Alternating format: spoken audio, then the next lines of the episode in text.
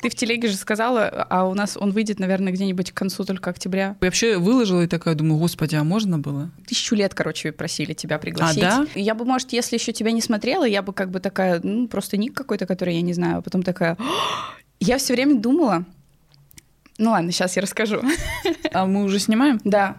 А чем мы не здороваемся, извиняюсь? А, ну так э, привет, интернет. привет, Доброго Алина. дня. Эм, Всем привет и вскоре до свидания. То, что сейчас происходит, это удача, совпадение, потому что мы обе с И чемоданами. дикое желание. Дикое желание Конечно. и, конечно, божественное провидение. Разумеется.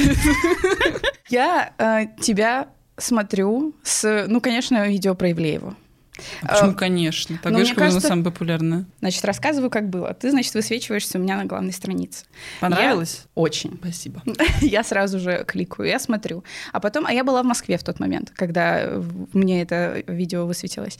И я потом ходила, и три дня, я не шучу, я показывала всем. Я не знаю, что происходило, но я просто, я сидела у Сони Хромовой, и я такая, смотри. Потом Оксана пришла, такая, Оксана. Ну, все были в шоке. Да. С правдой. Все такие.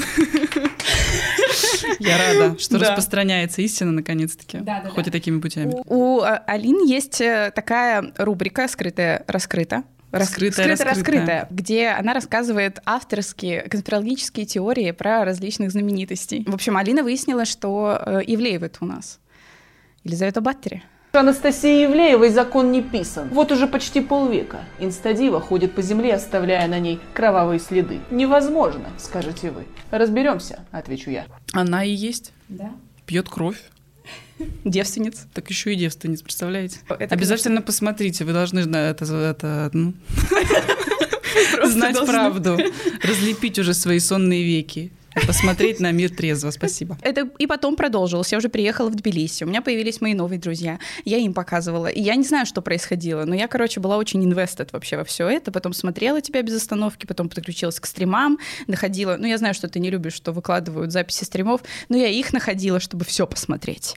Вот. Короче, я не знаю, у меня редко такое случается с человеком, который делает что-то в интернете. Но я просто такая, я хочу. Прям настолько. Да. Блин, я, да, приятно. Когда мне стали приходить комменты по поводу того, что вот пригласи, пригласи, я такая, блин, ой, Занервничала. да, ну я сразу такая, блин, сколько раз я сидела у тебя на стриме в онлайне и такая, сейчас я, я, знаешь, я скину какой-нибудь донат, и напишу». потом такая, нет, подожди, подожди. Короче, я очень боялась показаться прям супер какой-то сталкершей, и такая, думаю, ладно, не буду, но очень хотелось. Вот. А что, что подтолкнуло в этот раз все-таки? А в этот раз, ну, ты просто сказала, ты собрала сумму на билеты в Москву. И Я Ну такая, да. ну, А там есть твой вкладыш? Нет, я застеснялась. Ясно. Ну, со своим именем я застеснялась. Так написала бы Маруся Клубничкина. Ты не догадаешься. И я просто подумала, что а вдруг? И написала. И вот. Поэтому мы здесь обе в студии с чемоданами, и вот так вот Да. просто по касательной расходимся. Но у нас есть вот эти три часа, и я очень-очень рада. Спасибо тебе большое. Спасибо тебе большое, что позвала. И спасибо огромное за твою смелость невероятную, что все-таки собралась силами и написала. Ну, Я устала фангерлить по ту сторону экрана и Это решила правильно. воспользоваться своим служебным положением. И оно сработало. Слава богу. Да? В общем, и кто тут впервые? Может, кто-то пришел вот тут в первый раз. Э, Это у меня подкаст черничный.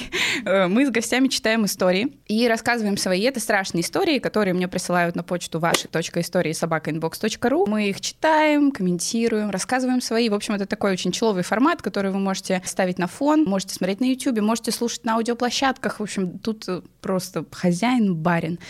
Что хотите, то и делайте э, с этим подкастом. Желательно ставить лайки и подписываться на канал. И на конечно. мой.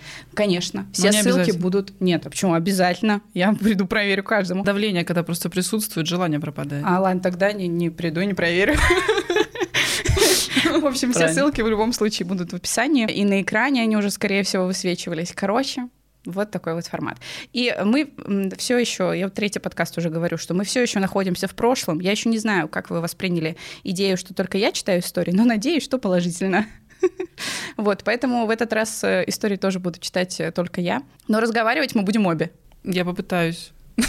Я просто очень сонная, не спала сегодня всю ночь, но я попытаюсь выдавить из себя последнее и прокомментировать ваши ужасные кошмарные истории. Ну, прежде чем мы начнем, даю слово спонсору этого выпуска.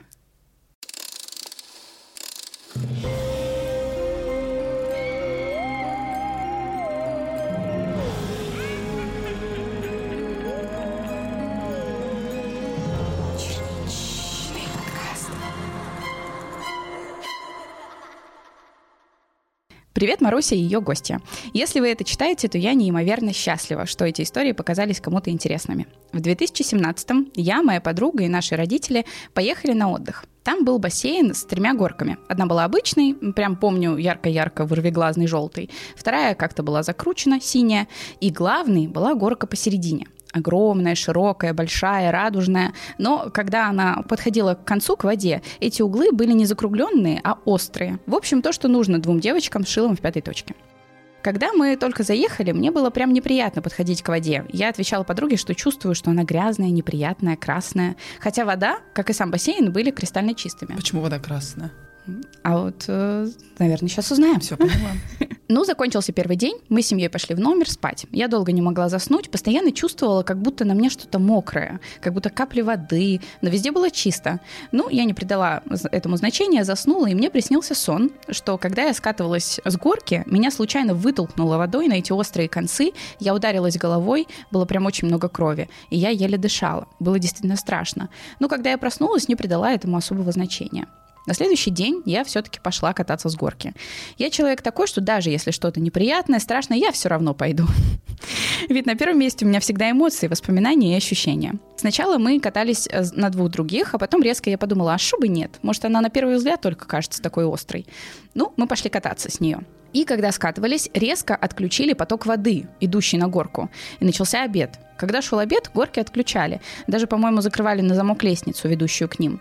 У меня началась паника. Дальше мы не ехали. То есть они, видимо, просто застряли, застряли на, гол, посреди горки. на горке.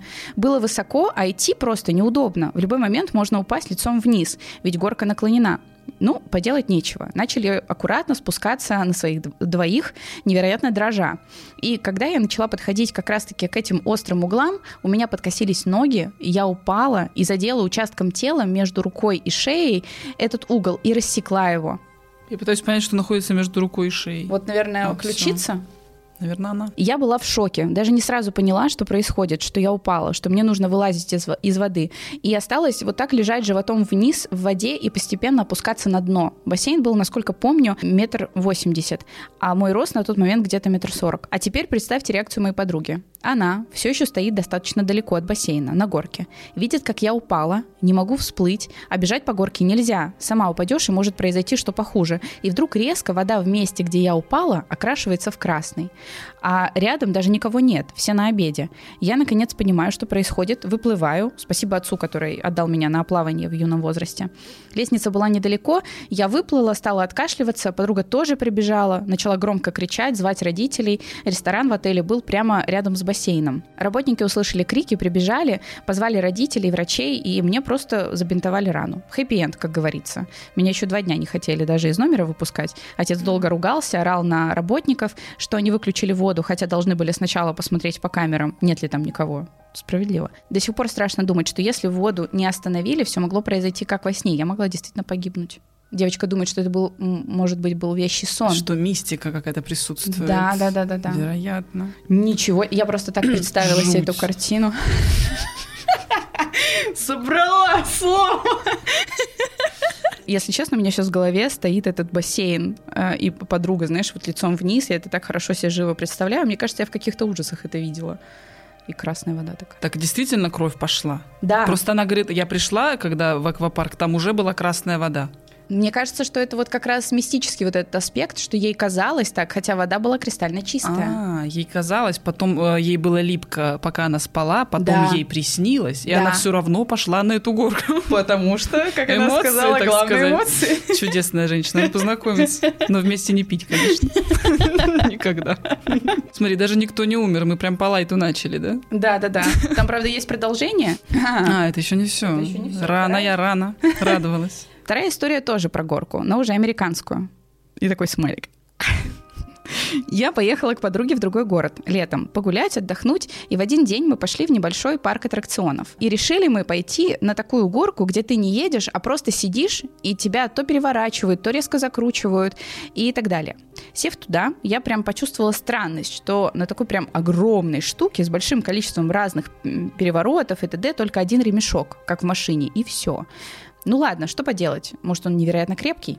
Конечно, сбоку были поручни, и внизу штуки, за которые можно было зацепиться ногами. И, значит, сели мы, катаемся, нас крутит, переворачивает. Мы нереально орем, страшно. И тут резко, когда мы все висели вниз головой, аттракцион останавливается, я не начинаю... Ушли на обед опять?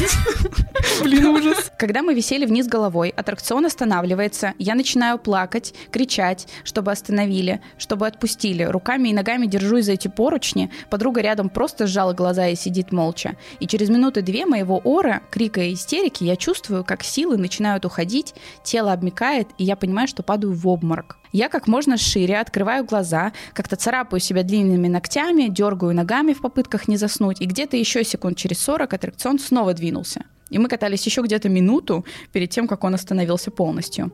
Как только мы сели, я понимаю, что ремень отстегнут. Скорее всего, он отстегнулся, когда я орала и дергалась. Ничего себе. То есть, пока я висела вниз головой, ремень просто лежал в том месте для него. Просто лежал и в любой момент мог выпасть. И я бы упала вниз головой. Подходит мужик, отстегивает нас, выпускает. Я на дрожащих ногах еле-еле подхожу к стойке и слышу от него, вы не должны были висеть, он неожиданно сам остановился. Я была просто в шоке. Мы еще долго, до самого дома об этом разговаривали, обсуждали, записывали кружочки об этом в наш ТГ-канал. И через несколько дней, когда за мной приехали родители, мне пишет подруга, что какой-то парень тоже катался на том аттракционе на моем месте. И он выпал и погиб из-за того, что ремень выскочил. Mm-hmm. Я еще долго отходила и много думала что я могла бы быть на его месте. То есть, типа, через пару дней произошла такая же ситуация, и человек прям реально выпал. Безобразие. Вот так вот, с места в карьеры во все мои э, фобии. А я не поняла, то есть ремешок, он был как бы пристегнут. Да, но, но видимо, что она выяснила, когда она механизм, висела? Механизм, видимо, был э, сломан, может быть, не как, защелкивался. То есть а как просто можно был... не упасть тогда, если он а не она же держала из-за поручни ногами и руками, она говорила. А, она не заметила, да? Мощная, я все еще хочу с ней познакомиться. Висеть вверх ногами, даже не заметить, что тебя ничего не держит, кроме себя самой. Да. С ума сойти. Да, плюс еще одна фобия получается. Я никогда не доверяла этим машинам дьявольским. Ты говоришь плюс одна фобия, то есть у тебя ее не было? Ну, не было. Просто мне всегда, ну, это пункт назначения. Мне кажется, там была какая-то история с... Э, Она в многим э, в мозги засела, да, к да, сожалению, вот эти вот кадры. Но не мне. Mm-hmm. Не, я никогда не боялась почему-то этих американских гор. Ну, я просто на них не хожу. Я их боюсь даже, когда они с ремнями, если честно. Я просто не хожу. Я думаю, такая смерть мне не грозит. Блин, а я вот очень люблю их и хожу, и боюсь. Ну, ты на ту, главное, не ходи, просто адрес попроси. Да, да, да. Не, на самом деле, а, вот с пунктом назначения у меня столько фобий реально появилось. А, мне две истории запомнились. Во-первых, это смерть в солярии. Солярий. Я именно поэтому сейчас такая бледная, я клянусь. Я это посмотрела, все, больше никогда. Нет, я, конечно, ходила после этого. Больше никогда, такая, говорю, я никогда и не ходила. Ты никогда и не ходила? Я Нет. ходила и каждый раз боялась. Ну вот смотри, видимо, не работает это. Не такая уже ты фобия, получается. Вот и все. Жуть. А еще, а еще там была история с... Эм, помню, что там был огромный грузовик с этими, с бревнами, которые покатились. Да, точно. Мне кажется, мы все одно и то же запоминаем. Это солярий, получается, вот эти вот бревна, да. и что, и американские горки вот эти вот. Да. Не, я помню еще, как э, был какой-то забор вот такой сеткой, мужика туда вдавило, оказалось, что он, в принципе, у него нет костей, потому что просто очень легко вот так вдавило, и там куски мяса были как, как фарш, но, но без костей. Приятного аппетита всем, кто смотрит нас за ужином. Упс, с тех пор я боюсь клей заборов. И не ходишь. И не хожу. Никогда. Вообще просто не хожу, да. Да я вот думала э, записывать подкаст еще в живом формате. Ну, сейчас как будто бы многие так делают. Организуют съемку и приглашают, продают туда билеты, чтобы сразу окупить. Надо бы попробовать, потом думаю, нет. Я почему, думаешь, свои стримы удаляю постоянно? Потому что я начинаю через два часа после стрима осознавать. У меня туман-то проходит весь, когда мне кажется, что это был триумф. И я такая, опля.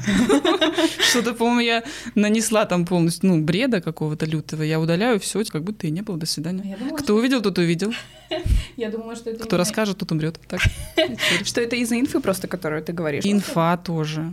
Я же там сижу как с подружками на кухне, что-то обсуждаю, а потом такая набалаболила. До того, как я начала делать True Crime, я делала истории жизни. И, ну, плохо это обычно заканчивается, когда человек находит, типа, историю про себя. Просто у меня были очень разные реакции. Ты чьи-то семейные секреты выдавала? С фотками вот так. Мне угрожали судом, например. За какую историю? Расскажи еще раз.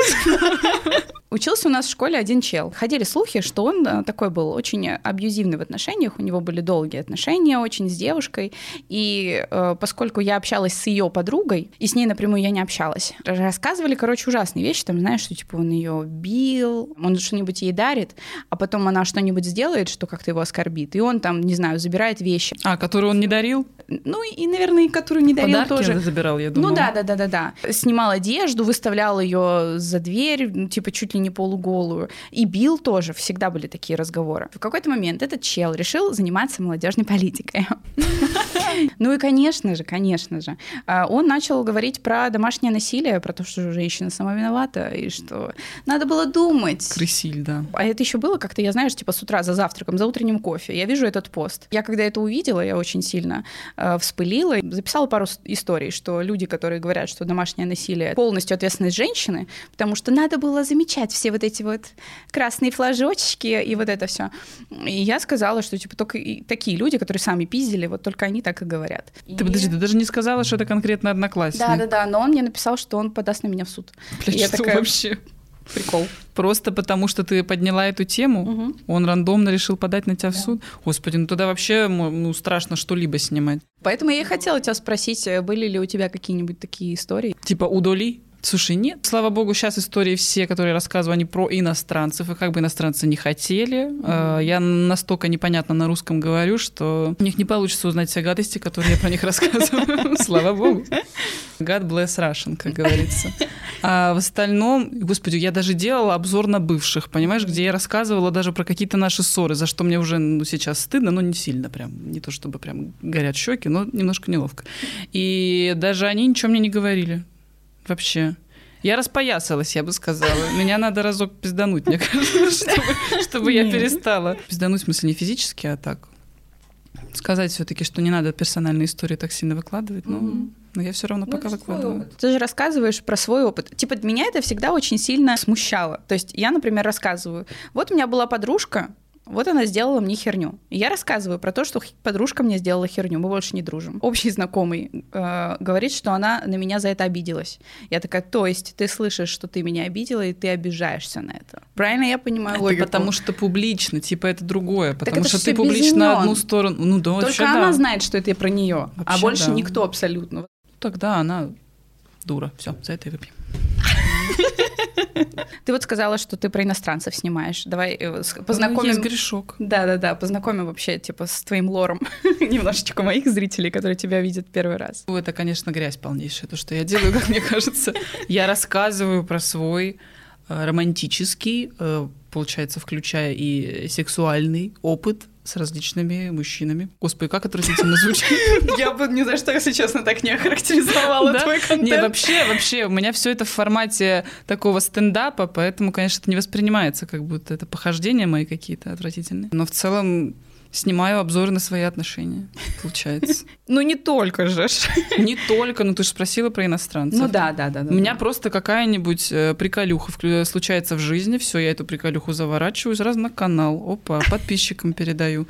Вот, и все это в смешной манере обычно. Обычно так это происходит. Даже иногда прям в хохотный какой-то. Очень, Очень смешной. ворный. А потом сидишь и показываешь всем своим друзьям. Смотри, какое смешное видео. И тоже хохочут. Да, и тоже Замечательно. хохочут. Вообще. Это и была цель. Но я себя ощущала, конечно, в тот момент, знаешь, вот этой вот мамой, которая увидела какой-нибудь старый номер Comedy Club и такая теперь всем ходит, показывает. Я себя так ощущала, хотя юмор, конечно, вообще другой, и контент другой, но просто ощущение такое, типа, Но спасибо за эту рекламу.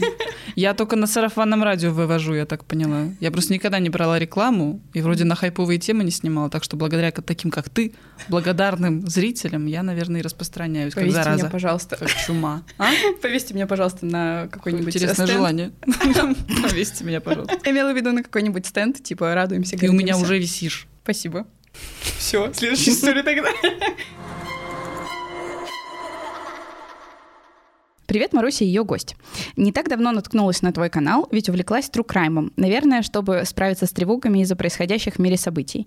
Но истории подписчиков особенно щекочут нервы. Каждый раз есть что прокомментировать. То у знакомых была мистическая ситуация, то у знакомых и знакомых какое-то чудо. О моих сонных параличах вообще молчу. Ребята, кто с этим сталкивался, большой вам привет. И лучи поддержки. Это кошмар. Мерзейшее ощущение. У тебя было? У меня было. У тебя все было. Как с Гуцулом у Лены. Неважно. А, я, я все, я вспомнила этот мем, извини. Далеко это лежит Такой, в знаешь, типа бардачке. картотека такая. Да, да, я сейчас перебирала пока долго. Знаешь, это удивительно, что у каждого из нас есть что-то эдакое, хотя вроде в 21 веке живем. Поразительно. Спасибо, что создала такой классный формат. Спасибо большое. Ой. Не знаю, верю ли я в мистику. Наверное, скорее да, чем нет. Да и как отрицать то, что не можешь опровергнуть. Но вот что реально пугает, так это реальные люди. А, Поэтому я бы хотела рассказать историю, связанную как раз с опасными людьми, собственной глупостью и чудом не иначе. Постараюсь кратко. Дело было зимой в 2012-13. Общажное студенчество. Господи, какая вата была в наших головах. Моя бабушка в каждом звонке просила быть осторожной, не ездить к незнакомым людям, на всякие дачи, не садиться в чужие машины, не пить непонятные напитки, да и вообще алкоголь. Ну и, конечно, мы все это делали. В те годы в Казани, да и по России, я думаю, был популярен такой формат передвижения, как мотор. Попутка, проще говоря. Ни о каких Уберах тогда речи не шло, диспетчерское такси вызывать было дорого. Вот все и голосовали на дорогах. Это было нормой. Невероятной удачей считалось, если тебя подкинут бесплатно. В ту ночь было то же самое. Вышли из клуба, идти пешком в лом, и холодно, да и на пары рано, а идти минут 40 час. Но торговаться из водил упрямо никто не хотел. Мы отказывались от платного мотора. Стоим мы, значит, в толпе у клуба, думаем, что же делать, и вдруг выглядывает парень из окна машины. «Девчат, вас подвести Вам куда?» Мы быстро отсканировали ситуацию. Машина хорошая, дорогая, но парень какой-то мутноватый, что ли, слишком взрослый, хмурый, не студент, да ну его. Не, спасибо. Да ладно вам, я вас не обижу. Скучно мне, катаюсь по центру, может, по пути будет. Расскажите, что в клубе было, повеселите меня. Денег не возьму, куда вам? И черт дернул кого-то из нас назвать адрес. Наша общага действительно была в центре, буквально 5-7 минут на машине. Возможно, его фраза о покатушках по центру показалась нам убедительной. Не знаю. Плюс бесплатно. О, отлично, вообще недалеко, садитесь. Ну, мы и сели. Никто из нас не решался заговорить, не располагал он как-то. Он заговорил первым, мол, ну чё, как потанцевали, что видели? Ну и мы и давай ему отвечать. Решили спросить его тоже, а вы чего катаетесь?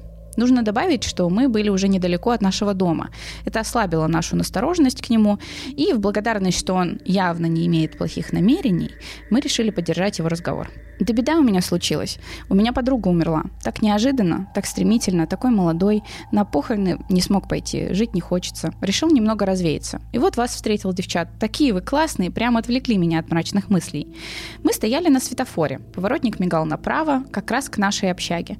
И тут произошло то, что я до сих пор не могу себе объяснить. Я сказала, сочувствую, может, расскажете? Сделаем небольшой круг. В секунду, как я это произнесла, я пожалела об этом. Это что за акт поддержки такой? Да, жаль его, конечно, но время 2 часа ночи. Я его знать не знаю. Какие душевные разговоры. Вижу тревожные глаза своих подруг. Нас было четверо. Но слов назад не воротишь. Он их услышал, тут же отключил поворотник и газанул прочь от нашей общаги. Я не помню, куда мы поехали, и историю его помню отрывками, так как запаниковала из-за ситуации, хоть вида и не подавала. В моей голове крутились все фильмы об угонах и похищениях, которые были в моем арсенале, и я искала пути отхода из этой ситуации. Я кивала, угукала, а в голове, где мой телефон, как незаметно его достать, куда позвонить, какой номер полиции, написать смс маме, но не хочется ее пугать, да и спитана, и что она вообще сделает. Я ни номеров машины не знаю, ни его имени, запомните этот момент. Открыть дверь на ходу и выпрыгнуть? А он все рассказывал. Была у него какая-то подруга, у нее был парень, наркоман-барыга.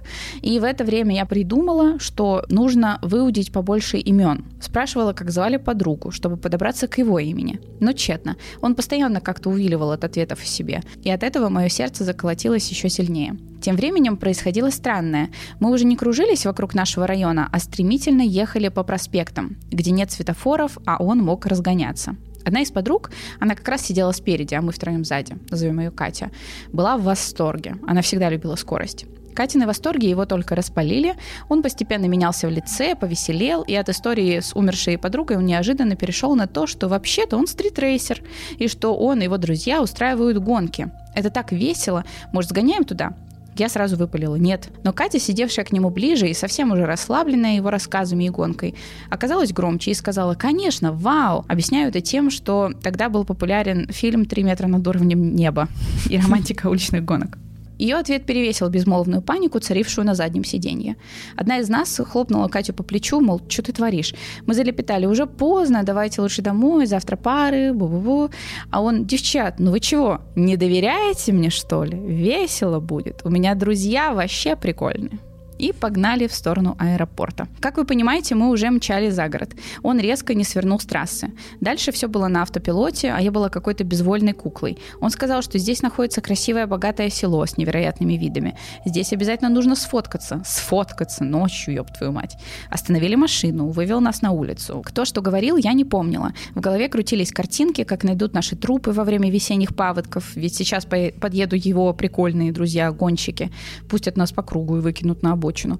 А еще хуже, расчленят, закопают, и нас никогда не найдут. В этом водовороте мыслей я точно помню, э, что были еще такие. Почему мы оставили сумки в машине? Там паспорта и телефоны. Он заберет их с собой. Почему он берет меня на руки? Почему меня? Где Катя? Почему кричит не фотографировать номера? Что происходит? Куда бежать? Какая-то суета, вспышка, снова суета. Пришла в себя я уже дома.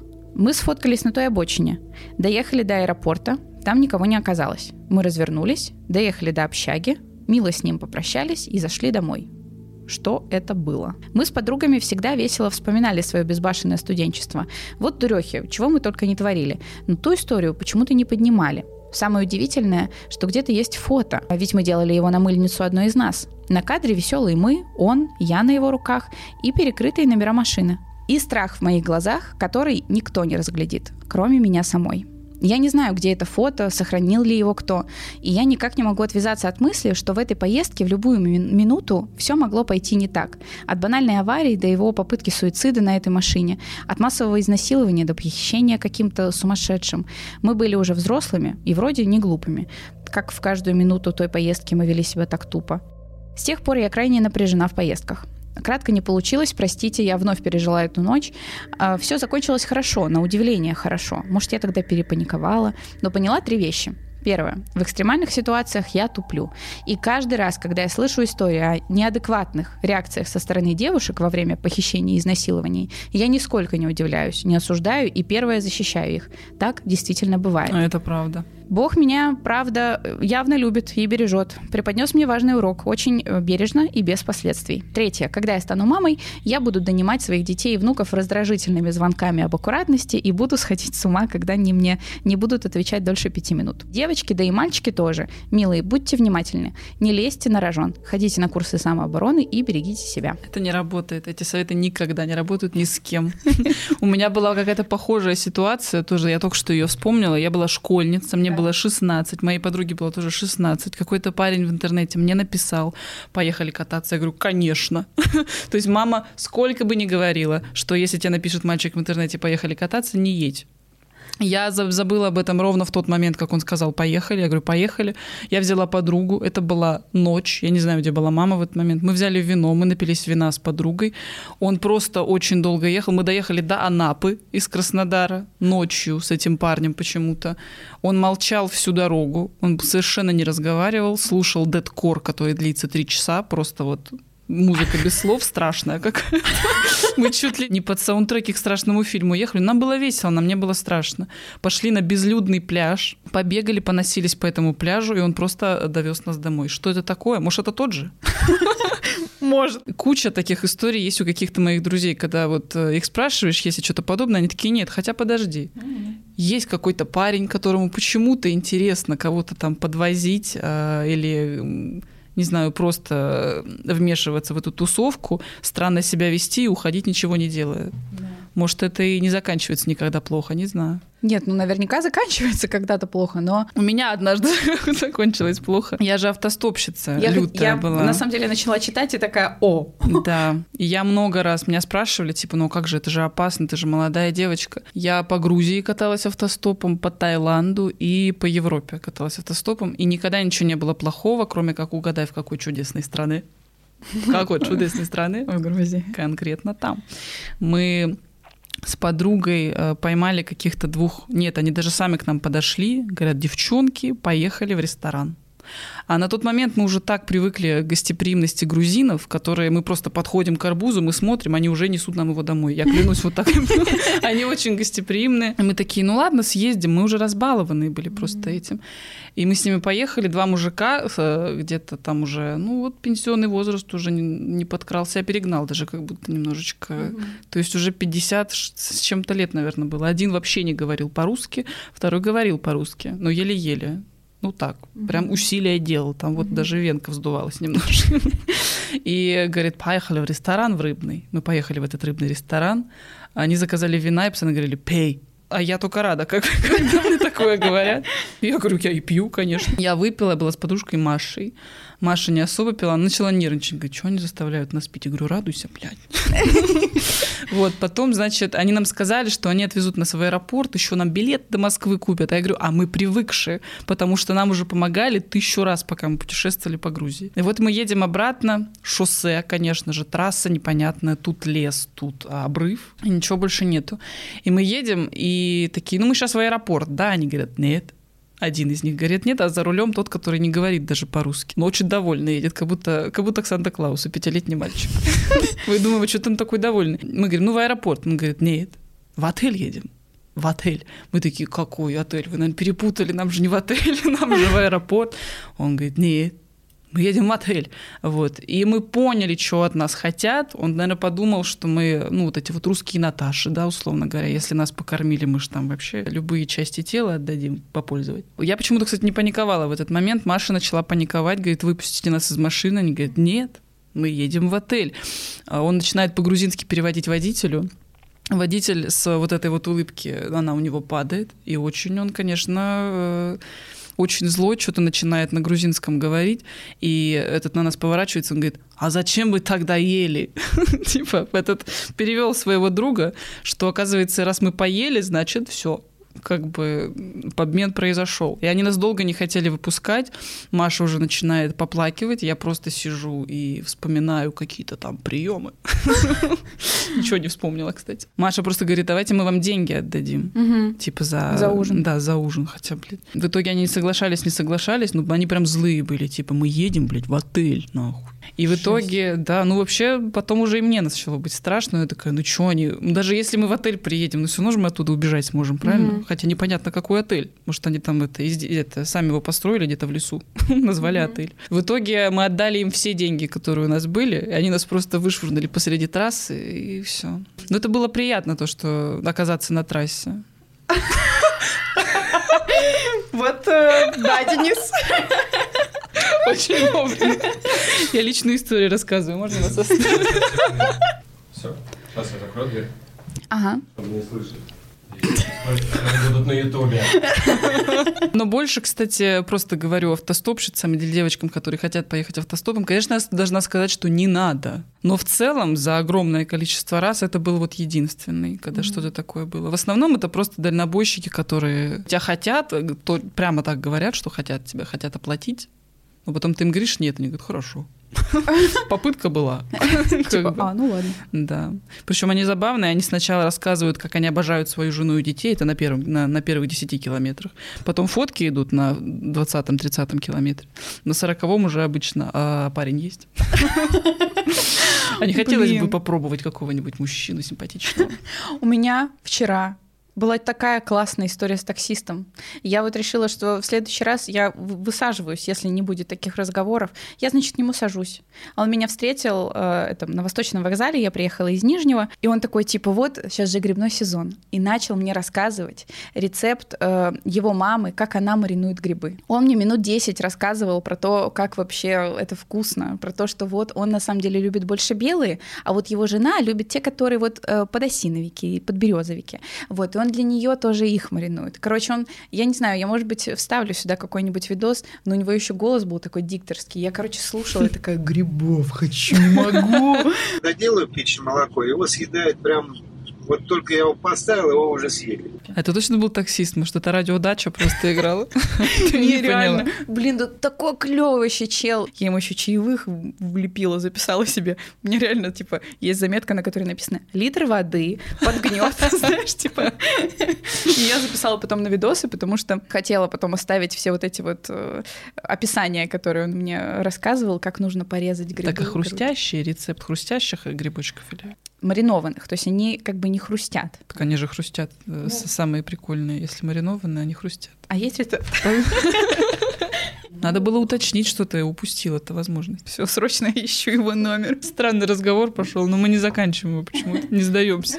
У меня тоже есть хорошо закончившаяся история. Я училась полгода по обмену в Швеции. И я, э, ну, тусила там среда, пятница, суббота. Короче, мы все время были в клубе. И мы там были с подругой. И мы до последнего не знали про какой-то вот типа кодекс, который там есть. Если типа тебе парень купил выпить, и ты приняла напиток, то ты по умолчанию соглашаешься с ним эм, ехать домой. Нам Да про ты это... что? Я просто была в Швеции, я столько напитков выпила. Тут за мной толпа бежала с вилами просто после клуба.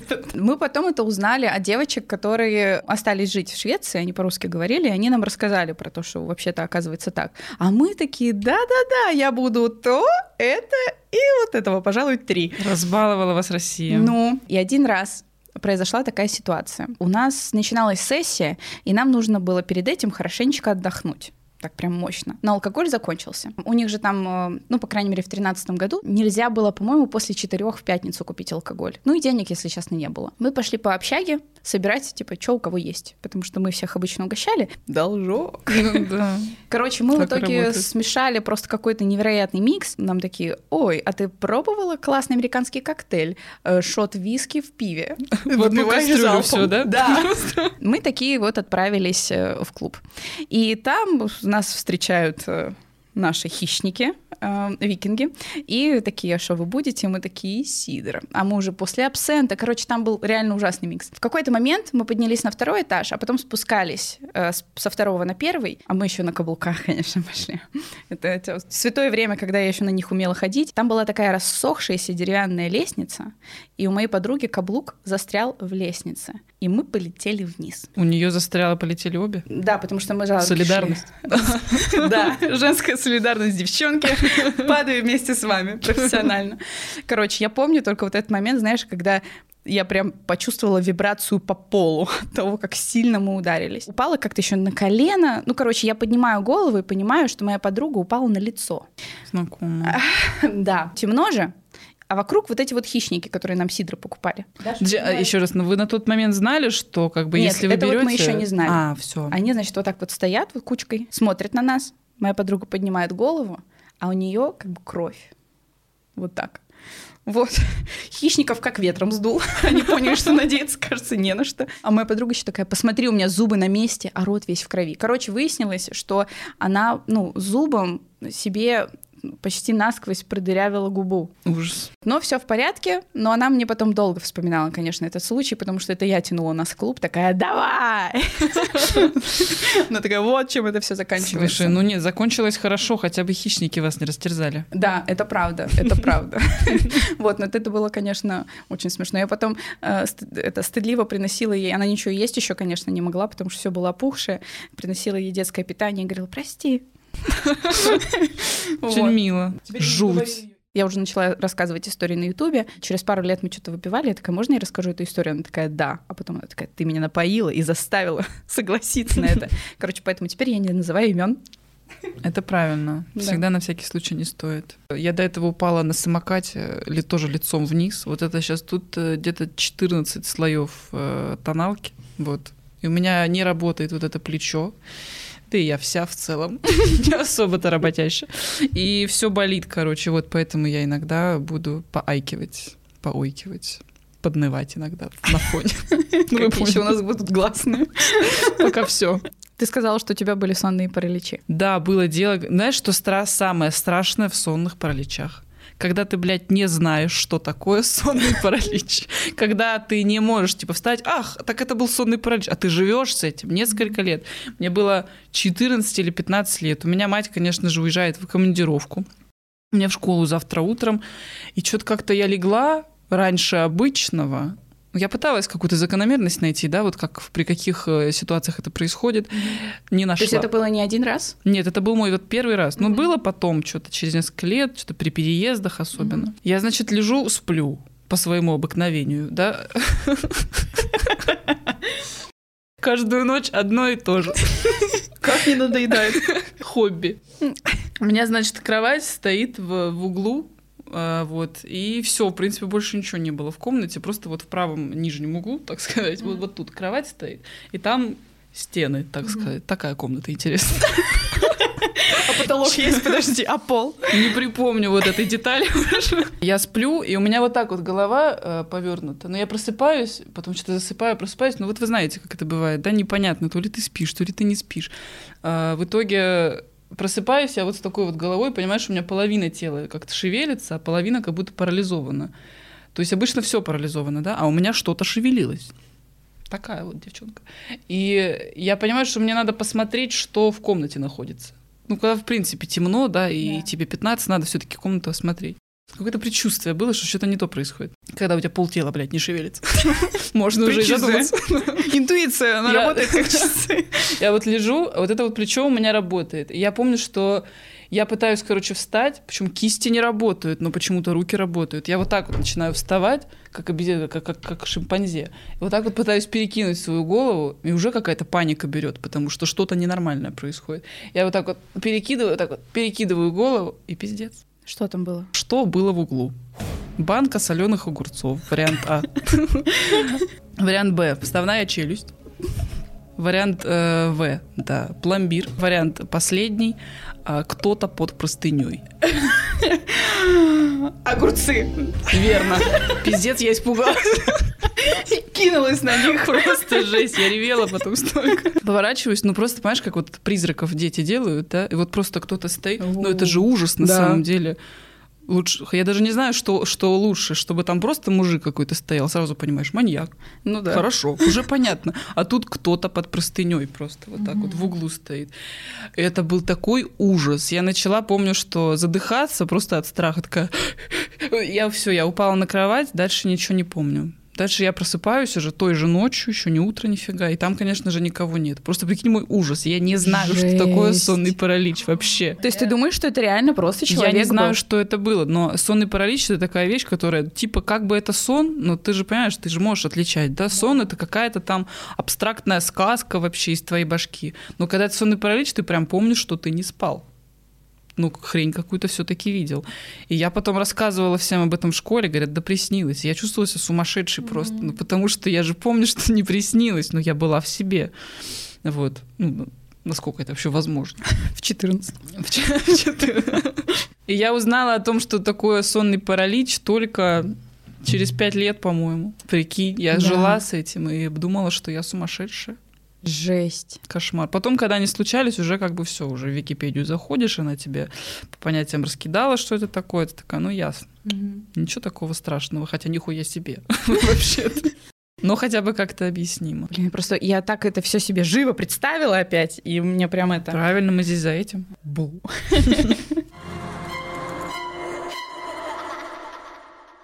Ох ты, привет, красотка Маруся. И дорогой гость или гостья. Спасибо. Не, не буду выпрашивать. Ты красотка. Благодарю. С удовольствием смотрю твой подкаст. Спасибо за тебе за такой классный проект. Хочется тоже поделиться своей историей. Начну с того, что с детства я любила всякие мистические истории. Но всегда пыталась для себя их безумно объяснить. Хоть я отъявленная трусиха, Жиза. Э, Но любопытство всегда берет надо мной верх в таких ситуациях, даже сейчас. Впервые необъяснимая ситуация случилась со мной на мой 12-й день рождения. Так как я родилась зимой, в самый разгар святок, я просто мечтала погадать на свой праздник.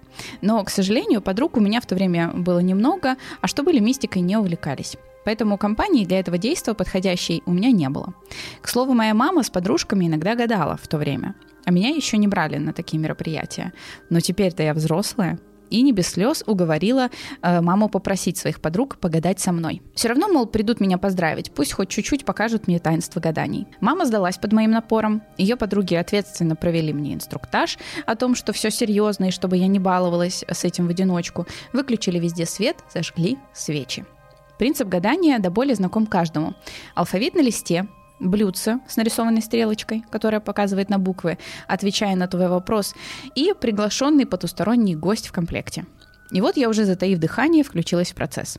Не веря своим глазам, вся в мурашках, от ужаса слежу, чтобы никто не мухлевал. Я уже не могу вспомнить, чей дух мы вызывали и какие вопросы задавали, наверное, потому что не могла тогда поверить в происходящее. Прошло минут 10 после начала гадания, и кто-то задал вопрос. Но на удивление отвечать дух не стал, а написал нам «Юра тут». Мы удивились, не спрашивали мы ни о каком Юре и вообще, что за Юра такой. Извиняюсь, они удивились только что... Они только Юре здесь удивились. Странно. Ждали Стаса.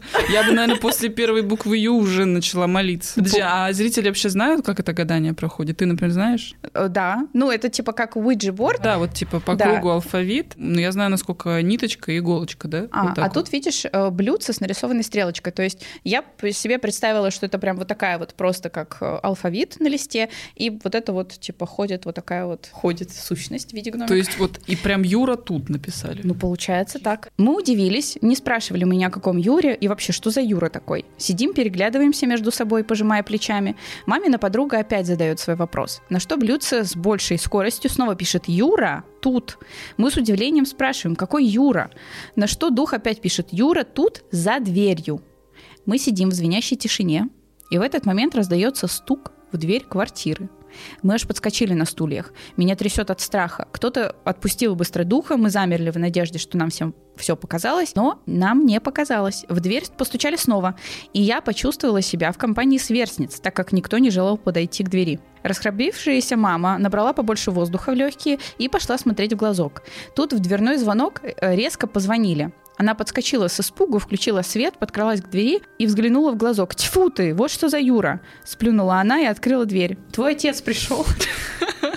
Какие спокойные женщины. Я бы, наверное, уже там просто спряталась бы под одеяло. Просто меня до сих пор вот это вот, какой Юра? А где этот дьявол, которого мы ждали? Его просто Юра зовут, ты не знала? Юрий Александрович. Дьявол. Я на ватных ногах вышла его встречать. Он пришел меня поздравить с днем рождения и принес подарки. Так как на тот момент мои родители уже давно не жили вместе и между собой вообще не общались, он обычно приходил внезапно, без предупреждения. Я сообщаю ему, что он нас до смерти перепугал, а он отвечает, так я уже минут 15 стою под дверью и звоню в звонок, а потом понял, что свет отключили, и начал стучать. Я выдохнула, что он не привидение и на ощупь вполне настоящий, и принялась за подарки. Но одно не дает мне покоя до сих пор. Откуда дух знал, что мой папа за дверью? А ее не, ее не интересует, откуда дух вообще. Я просто... Видимо, это как бы, ну, само собой разумеющаяся часть истории. Ведь он написал Юра тут еще до первого его стука. И если вся мистика — это лишь иллюзия, то как кто-то из нас мог вместо духа выдать эту информацию?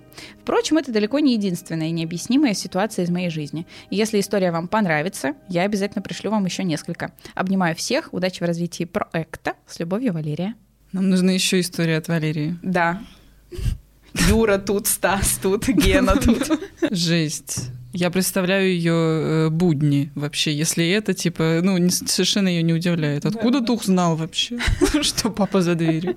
Интересно, а у них тоже рентгеновское зрение, как у Супермена, у духов? Ну, насколько я знаю, вот по духоведению, да, они могут проходить через стены и писать э, вот это вот по, по алфавиту. вот Юра этому, да. Два слова точно знаю. Четыре там еще было за дверью. Я, кстати, тебя не спросила, а ты вообще в мистику веришь? Нет. Я тоже. Я, я из этих, я как бы девочка писала в прошлой истории, что боюсь я людей. Вот и людей я прям панически боюсь, особенно психов всяких. Вот это меня прям очень сильно пугает. А мистика, она объяснимая. Да. к сожалению. У тебя тоже не было никаких таких прям мистических историй, типа, Знаешь, знаешь, что я э, поняла вообще про мистические истории, особенно которые э, случаются в детстве? Я, когда ты мне сказала, что мы будем читать вот эти истории, я начала вспоминать, типа, есть ли у меня что-то, и я вспомнила одну, одно позорище вообще за собой. Как я лживо провела, наверное, 7 лет своей жизни э, за рассказыванием истории, которой не было, но в которую я поверила. В общем, у меня случилось, я даже не буду ее рассказывать, там, как мы с сестрой, короче, там шли по деревне ночью, что там показалось, в итоге Условно говоря, случилось что-то, мой детский мозг плюс, э, ну, как бы нагнетание сестры сделали свое дело. Я, то есть я знала, что ничего не произошло, но я решила добавить каких-то элементов в эту историю, чтобы потом брату рассказать, и чтобы это звучало пострашнее. Ага. Это длилось 7 лет, блядь. Я, я каждый раз, когда кому-то рассказывала эту историю, появлялись все новые и новые как бы элементы, чтобы просто все такие... Я говорю, да, так и было, так и было. Рога выросли прямо из головы у этого человека, да, и потом огонь повсюду, вот крики. Такие, какая ты, Алина, смелая. Я говорю, я такая. Рассказывала эту историю, я поверила, что это было, потому что я взрослею, и потом мне, наверное, мне только лет в 14, в 15, я когда мне говорят, у тебя была мистика, я такая, сейчас вот расскажу историю. И знаешь, и совесть наконец-то начала просыпаться в этой, в этой голове вообще бессовестной. И я начала понимать, что я это выдумала. И я перестала это а как ты это рассказывать. вспомнила вообще? То есть в смысле? ты просто я такая... говорю, это из года в год. Меня всегда То есть спрашивают. ты каждый раз, ну, понимала, что ты, ну, как бы Я не пон- То есть я об этом не добавляешь? думала. То есть это зародилось где-то в том возрасте, когда ты, ну, вообще, в принципе, всякую херню всем несешь, особо не задумываясь. По-моему, я лет в 9, да, это в 9 лет произошло. И каждый раз же там еще а- одно из э, развлекательных занятий у детей это что рассказывать страшные истории. И я всегда, конечно, на манеже первая просто. И в итоге, когда я начала взрослеть, я просто начала понимать, что я ее выдумала. Я начала, ну, уже анали- анализаторка заанализировала немножечко. Какое-то сознание начало появляться в этой горошине. Вместо мозги начали из нее появляться из горошины. Анатомия мой друг. И да, я начала понимать, что я все это время врала, просто чтобы звучать прикольно. Поэтому многих людей, которые говорят, да я, я вот этими глазами видел, я верю, что они могли просто это выдумать. Им просто прикольно в это верить. Но интереснее же жить, когда какие-то духи говорят тебе про Юру за дверью. Ну, я, конечно, про эту историю точно конкретно не говорю. Это, скорее всего, правда. Но вот другие похожие про Юру и про тут что-то такое. Скорее всего, конечно, выдумка с вероятностью процентов 50. У меня была моя лучшая подружка, с которой мы переехали вот в Питер вместе. Ну, в смысле, не мы с ней в 9 лет такие, все, родители бай. Вот, а мы, типа, семьями прям переехали. И э, я помню точно, как я вот начала ей рассказывать истории. То есть нужно было вот пока мы идем до школы, а до школы идти полчаса, сквозь бурелу, вот эти вот как... На лыжах, потом плавать, да. Да-да-да. И как будто бы не знаю, негласное, что ли, правило было какое-то, что мы вот рассказываем друг другу, что произошло вот за эту ночь, пока мы не виделись, и нужно было что-то вот прям прикольное рассказывать. И я помню, как я вот преувеличивала. То есть я привирала, чтобы сделать как бы историю более такой красочной. И вот ты сказала это, я такая думаю, ну да, да. Хотя обычно сейчас я вот уже не нахожусь так быстро, чтобы преувеличивать. Я, у меня мозг замедлился, и он такой и говорит правду, пока пытается, знаешь. Но я до сих пор немножко приукрашиваю. Ну так, художественно чуть-чуть просто немножко, чтобы просто звучало бы прикольно. Но Для там, там я совсем... Ну да, конечно, чтобы просто не заскучал э, собеседник. Но там я уже совсем, там, говорю, элементы, я даже скажу, там начиналось все с того, что мы увидели силуэт, закончилось через 7 лет, это все не через 7, меньше. Закончилось уже тем, что этот силуэт на нас бежал, что-то кричал, что там реально сзади какой-то огонь, у него копыта. ну, вот уже, и когда я начала уже про копыта вот рассказываю свои 14 лет, такая, что-то я, по-моему, уже все. Уже да, черта, по-моему, пройдена, перешла я. Мне кажется, в этот момент э, как будто бы у тебя сознание, знаешь, надвое делится, и одно вот это вот говорит, а второе такое Да, это, это уже Подожди. переходный возраст, на самом деле, Да. начался. Я уже начала как-то анализировать свои поступки вообще, слава богу. Но кто-то и не делает этого шага, понимаешь, навстречу истине. Кто-то, кому-то там интереснее. Да, и не верят в то, что Ивлеева это на самом деле. Не, ну это Блатка. чистая правда, согласись. Чистая, раскрытая. Это не какая-то эзотерика, это наука.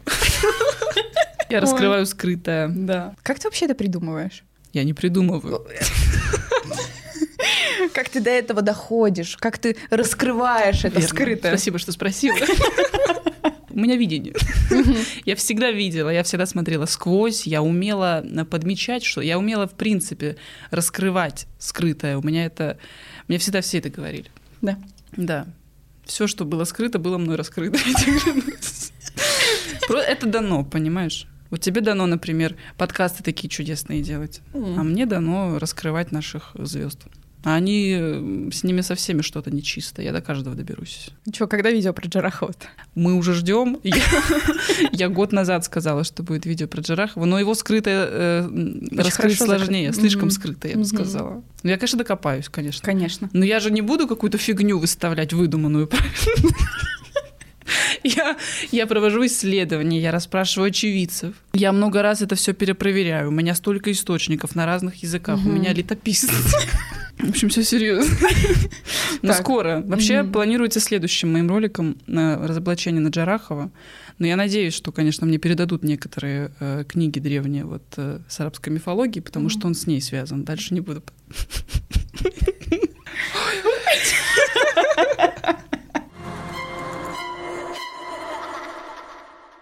Привет, Маруся и таинственный гость или гости. Очень люблю подкаст со страшными историями, слежу за твоим творчеством. Спасибо за все, что ты делаешь. Спасибо, что смотрите. Мою историю сложно назвать страшной, она скорее поучительная.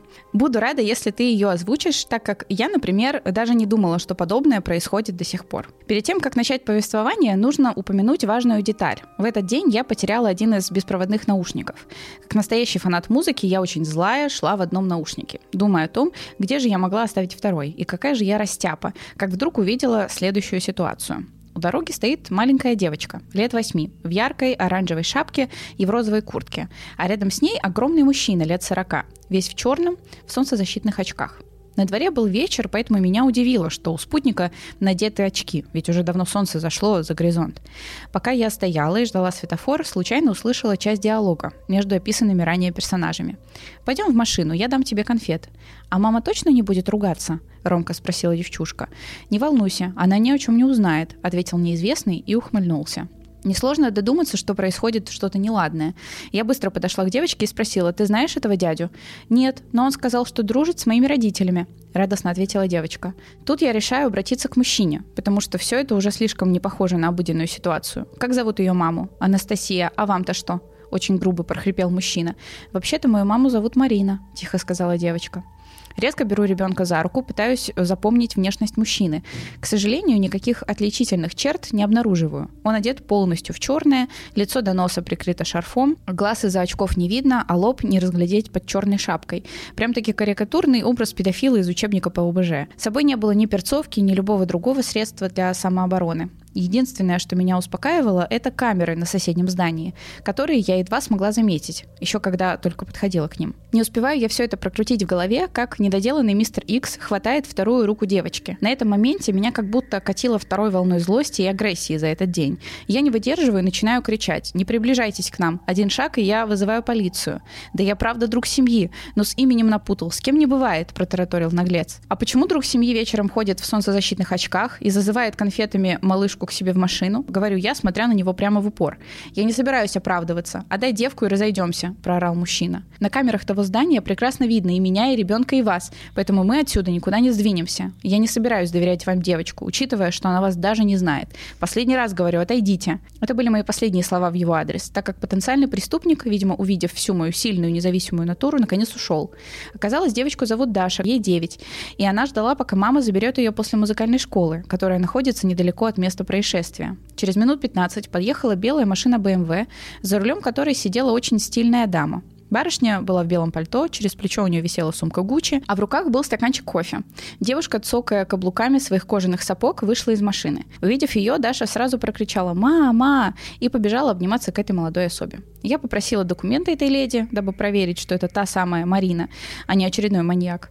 Далее я посвятила маму малышки в то, что произошло, и сказала ей все, что думаю по поводу того, чтобы просить ребенка одного выходить к дороге в темное время суток, да еще и не объяснять элементарные правила поведения с таким такими друзьями семьи. Девушка расплакалась, поблагодарила, сказала, что сегодня же проведет лекцию по этому поводу и даже предложила деньги за помощь. От чего я, конечно, отказалась. А после они с девочкой уехали домой. Когда я рассказывала эту историю моим друзьям, многие из них э, упоминали о том, что вообще-то 17-летнюю девушку, как я, несложно затолкать э, в машину, поэтому мне крупно повезло, так как автомобиль этого дядьки, судя по всему, был где-то во дворах. Мораль всей басни такова. Пожалуйста, не забывайте носить какое-то средство самообороны, будьте бдительны. Оказывается, происходят и такие случаи, когда ведутся на элементарные уловки, от которых можно хотя бы попытаться предостеречь. Один снятый наушник может кому-то спасти жизнь. Спасибо за прочтение. История отправлена от человека с псевдонимом Привереда.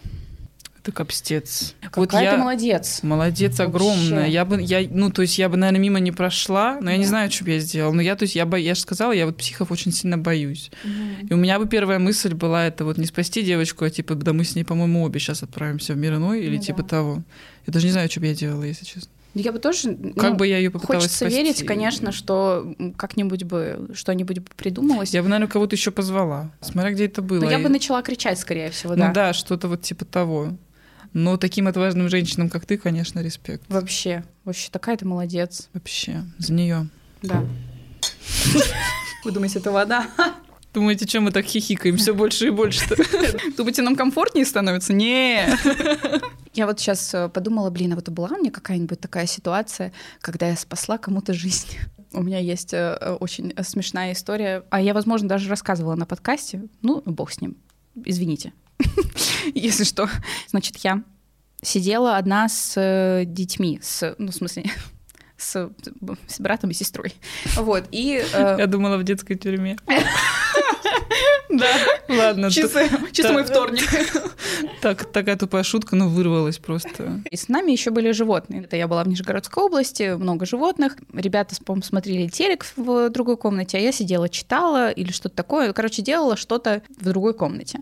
И я находилась через стену от э, туалета. И в какой-то момент я слышу такие очень странные звуки из туалета доносящиеся. И я туда пошла, и выяснилось, что наша собака, она такая упитанный э, кокер-спаниель, она обычно пилась в туалет, вот, и отучить от этого ее вообще не представлялось возможным. И в какой-то момент она в очередной раз, вот как раз когда я там была, ее перевесила, и она начала захлебываться водой. И я ее спасла. Ты молодец. Ты, тебе тоже респект. Ты, ты, ты не умоляй эту заслугу. Ну, героически звучит очень. Пиздишь, но приятно. Если бы не ты, где бы она была? Мы обе знаем, где. Ну да. Не в лучших мирах. Жуть, правда? Жуть. Кошмар. У меня нет таких историй, чтобы я кого-то спасала, к сожалению. До себя-то редко.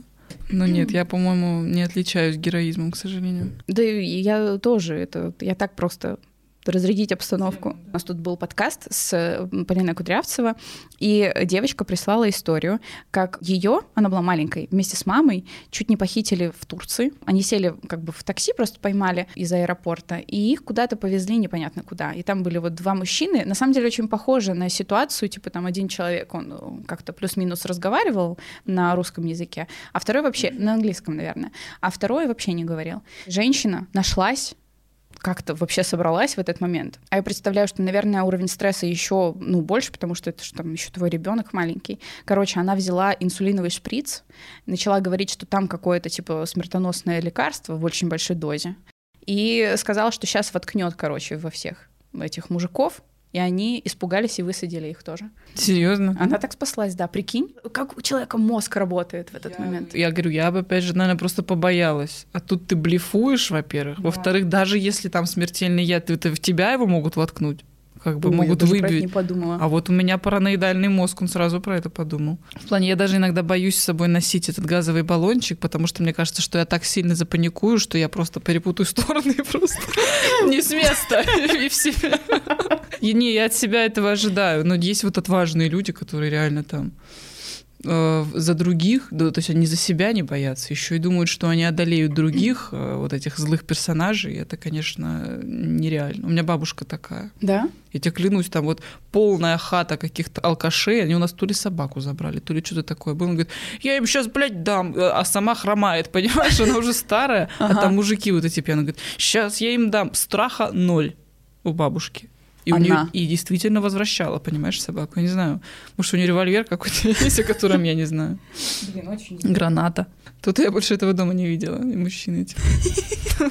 Очень хотелось бы тоже так уметь. Я тоже бы хотела. но не Если у вас знаю. есть какие-то истории, присылайте их, потому что мне очень нравится читать вот такие героические штуки.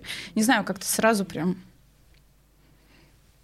Так хочется делать. Есть ощущение, что спасут хотя бы Да. в таких ситуациях. Маша, привет. Совсем недавно наткнулся на твой... А тебе тоже привет. Просто не, не написали почему. Забыла, наверное, просто. Совсем недавно наткнулся на твой канал благодаря видео про каннибала из, Гер- из Германии. Э, После этого заслушался подкастами, очень уж они интересные. Э, Сначала даже не думал, что могу чем-то поделиться, так как в моей жизни, по счастью, не случалось ничего ни криминального, ни мистического. Однако после некоторых историй из подкастов все же решил рассказать небольшую историю своей жизни. В ней нет ничего жуткого, но есть то, что для меня оказалось необычным опытом. Однажды мы с моей тетей шли по поселку. Внешне это скорее как городской микрорайон. Подошли к перекрестку. Немного постояли, пока горел красный, и вот загорается зеленый. Моя тетя начинает переходить дорогу. А я с детства имеющий такую привычку сначала посмотрел на дорогу налево. И тут я вижу, как с какой-то совершенно дичайшей скоростью несется автобус. И он явно не собирается тормозить или тем более останавливаться. В этот момент э, с моим восприятием произошло что-то невероятное. Раньше я думал, что такое бывает только в фильмах. Вся картина происходящего внезапно стала ощущаться как в замедленной съемке. Я видела, что автобус мчится, но при этом казалось, что он едет очень медленно. За это время я успел подумать о том, что все, мою тетю сейчас автобус собьет, и, естественно, насмерть, потому что на такой скорости не может быть иначе. А что я скажу бабушке? Неужели вот так вот все для моей тети и закончится? Тут я наконец-то, похоже, осознаю, что происходит, чуть ли не кричу имя своей тети, дергая ее за одежду на себя. Время снова начинает восприниматься с обычной скоростью, и автобус тут же проносится прямо перед лицом моей тети. И да, он действительно не остановился, э, а так и пронесся до ближайшей остановки.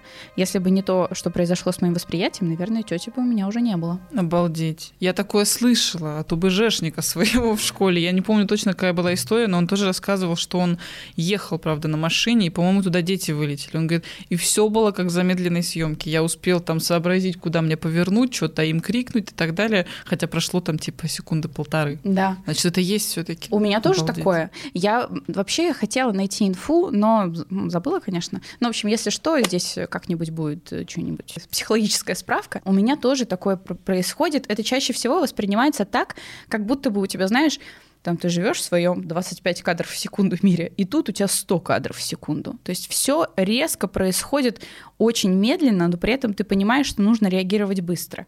И у меня это всегда кажется, что я делаю очень медленно, тоже что-то. Тупой абсолютно пример. Мы делали кальян дома, и упал э, уголь на паркет. Горящий, конечно же. То есть его нужно как бы быстренько убрать, чтобы следов не осталось. И я вижу, как, как будто бы люди типа что-то делают, как-то какая-то суета, и мне кажется, что я очень-очень медленно просто вот так вот беру пальцами этот уголь, ну, ногтями как-то, знаешь, так, чтобы не, не обжечься, и убираю его. Кажется, что я делаю что-то очень медленно, но по факту это происходит полсекунды. Какая-то стрессовая ситуация запускает реально какой-то странный очень механизм. Может быть, это действительно как-то с уровнем стресса связано? Не, ну, скорее всего, просто если так много людей об этом рассказывает, видимо, значит, есть какой-то защитный механизм, Да. э, slow motion и так далее. Я тоже думала, что может быть, типа, что это как в фильмах. Но, наверное, ну, закономерность другая, что типа в фильмах так показывают, потому что, там, не знаю, режиссер тоже такое переживал, и вот такой эффект Может появился быть. Ну, вообще, я думаю, что мы просто лучше увидели. Они так делают. Но Ну да. я просто пытаюсь это представить, когда ты это рассказываешь. Когда ОБЖшник рассказывал, тоже пытаюсь представить. Типа, ты реально просто видишь, как все медленно происходит. Да, Или, да. То Просто- есть кажется, Типа вот то так. есть вот, время, ну, знаешь, как будто бы вот время, да, идет вот так, а тебе его резко вот так вот сделали. Обалдеть. Не знаю, вот как-то так это можно, наверное, описать. Ну, это жестко. Очень легко это реально с кадрами в секунду сравнить. Вот э, обычные 25, а вот тут хопа и 100. А почему у кого-то, я извиняюсь, motion работает, а кто-то умирает под автобусом? Такой вопрос к Богу. Он постоянно А заходит- что ты молчишь? постоянно заходит в очень интересные моменты. Вопрос к Богу. Мы уже вот на этой примерно ступени. Пусть сам отдувается, я за него отвечать не буду. Не, я не буду. У нас же есть три э, первичные реакции на стресс. Бей, беги, замри. Да. Вот у тебя какая? Когда как. Думаю, что это больше беги, потому что я вспомнила... У меня была единственная история, наверное, связанная там с около маньяком каким-то, когда что-то могло такое страшное мне э, светить. Я стояла с подругой где-то ночью, и, короче, нам подходит мужик, но он не к нам прям, чтобы что, со словами какими-то, а просто рядом подходит, что-то трется. Я говорю, пойдем отсюда. Мы идем, он прям резко начинает за нами идти. Я говорю, побежали-ка нахер. И мы побежали, и подруга сразу куда-то завернула, а я побежала сначала, ну, просто медленно, а он реально прям сиганул за мной и говорит, стой, сука! И я такая, так, вот, скорее всего, настроен не положительно. И я прям так сиганула, это просто жесть. Э, То есть я почувствовала, я как летела. То есть у меня вот ноги, я понимаю, что они бегут, вроде касаются пола, но я этого не чувствую. Я, я чувствую все вот э, до пояса. Что у меня внизу, я, наверное, как, как у Каспера вот эта херня есть. Вот у меня такая была, я просто летела над землей. Я потом обернулась, я уже в Саратове, а было- а было это в Сибири. Я оборачиваюсь, он уже просто вот такая маленькая точка вдалеке. А прошло очень мало времени, но я прям сиганула. Я это не контролировала. Так что я думаю, у меня, наверное, все-таки беги. А подруга тоже побежала. Я вообще не знаю, где она была, меня уже не интересовало. Я единственный ребенок в семье. Но она где-то повернула, она просто в другой переулок какой-то побежала. Я просто прямо. Хотела сказать, что, наверное, это хорошо было, что вы разделились, а потом вспомнила все страшные фильмы и такая, а, нет. Ну, в этой ситуации, когда мы. Разбежались, наверное, лучше, потому что он еще успел подумать, за кто же аппетитнее. Да-да-да. Ну, конечно. Потому что тоже прямо побежал. Но я- это еще одно из свойств, видимо, психики, когда... Не психики, даже тела, полностью тело, когда стресс и когда между жить и умереть. Да. Но почему-то не всегда срабатывает. Ну, хотя мы же не умерли еще ни разу. Значит, все... То есть логика в том, что я говорю, подожди. Она есть, просто звучит глупо. То есть, наверное, если бы мы были в ситуациях или умереть, и у нас бы не сработало, мы бы уже, наверное, умерли. А мы живые, правильно? А я, знаешь, еще каждый раз думаю, если представить, да, что у нас вот это вот параллельные э, миры, да, вот представить, что вот наша э, жизненная эм, ли- линия. Вот, Она. и каждый раз происходит страшная ситуация, у тебя есть, ты выжил или там, не знаю, ты как-то по-другому поступил, вот эти вот ответвления, А, ответвления. да, вот эти вот многоколичественные вселенные, Да. как они называются, господи, многоколичественные. Ну, бесконечное, короче, возможное количество возможностей.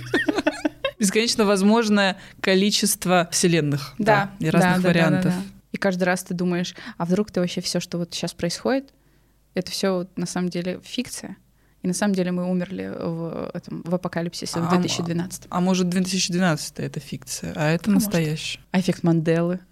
Подожди, а напомни, что такое эффект, эффект Манделы? Когда мы да. все помним что-то по-разному. Да, да, да, да, да. А он что, прям доказан? Конспирологическая теория, да, э, что в 2012 э, произошел все-таки конец света. И поэтому у нас и есть вот это вот очень сильный эффект Манделы. То есть вот э, ты же помнишь наверняка, что в Oops, I Did It Again в, у Бритни Спирс в клипе у нее была клетчатая юбка. Я вообще Есть? не помню этот клип. Есть другие примеры. Президентом у нас был кто? Тут-то ваш эффект Манделы. Там есть много, на самом деле, таких моментов про какую-то поп-культуру, там чуть ли не до упаковок каких-то брендов, э, которые вот просто с э, Бритни Спирс хороший пример, потому что я, его помню. Все остальное не помню. В клипе сейчас мы видим, что у нее серая юбка. Но при этом есть даже костюмы на Хэллоуин, где девочки э, одевали костюм Бритни Спирс, в Мгм. котором она танцевала, и у них у всех клетчатая юбка. Мгм. Любопытно.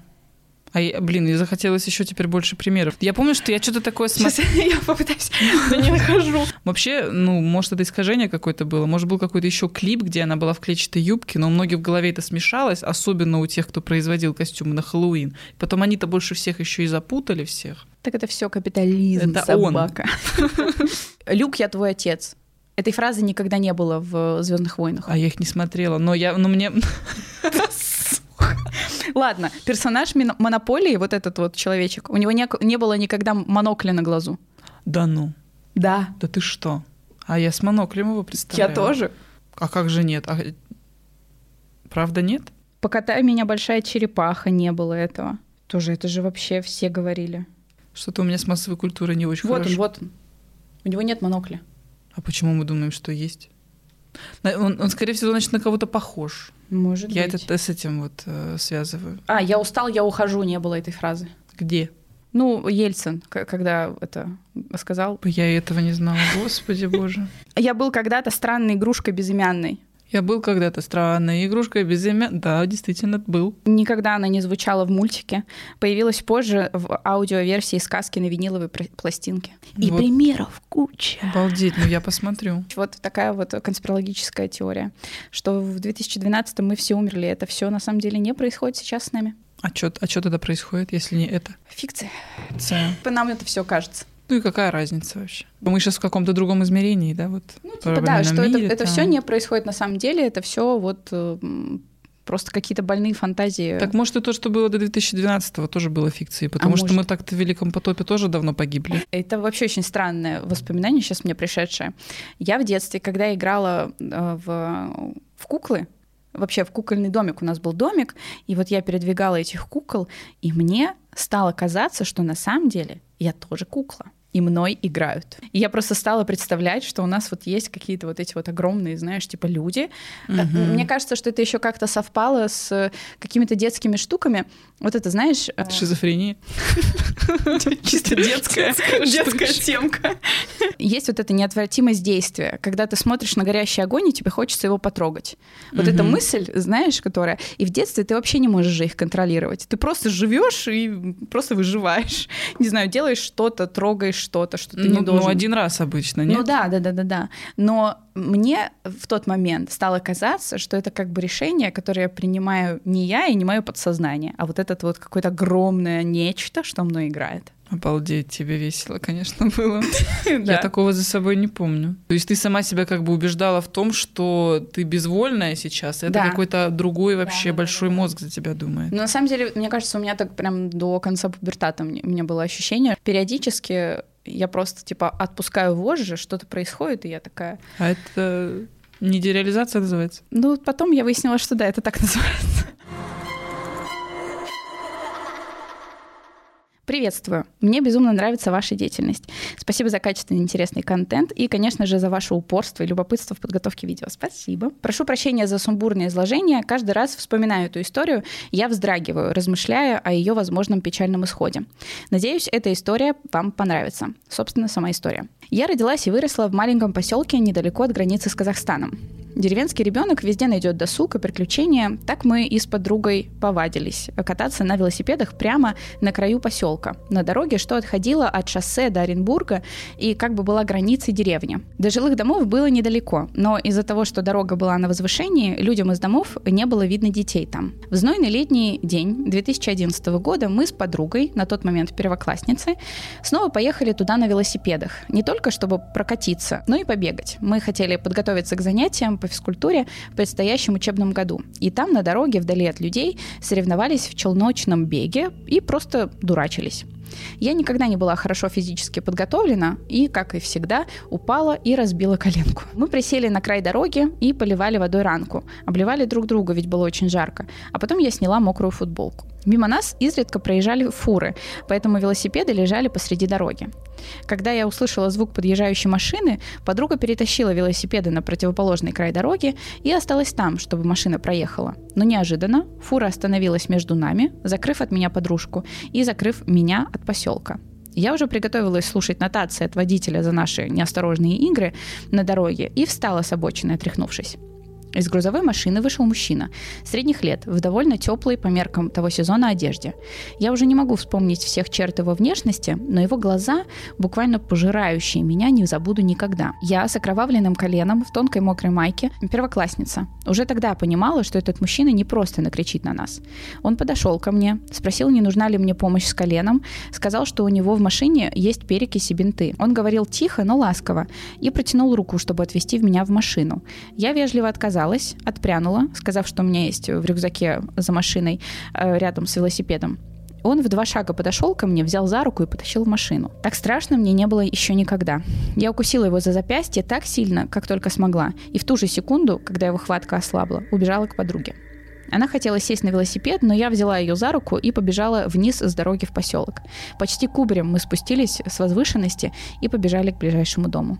Собака на привязи у этого дома начала лаять, поэтому на шум из дома вышли жильцы. Мы не видели, как уезжает машина, но слышали звук. Попросив мужчину из того дома проводить нас, мы забрали велосипеды и рюкзаки. Футболку я так и не нашла. Дома получила нагоняй за потерянную вещь, но о случившемся никому не рассказала. Даже подруга ничего не знает, ведь охраняя велосипеды за машиной, она ничего не видела. Лицо мужчины ярко запомнилось мне. Спустя какое-то время я увидела его во всех новостях. Этим мужчиной был Валерий Николаевич Андреев, знаменитый Орский маньяк. О, господи, боже. От моего поселка до города Орск всего 120 километров. Полагаю, что по той трассе он ехал в Казахстан. Мне до сих пор страшно вспоминать э, тот день и думать, что было бы, если бы я не укусила его тогда. Есть еще одна история от другого человека, но очень похожая. Здравствуйте, дорогая Маруся, гость, гостья. Я проживаю в Оренбургской области. В конце нулевых и в начале десятых годов в Орске появился маньяк.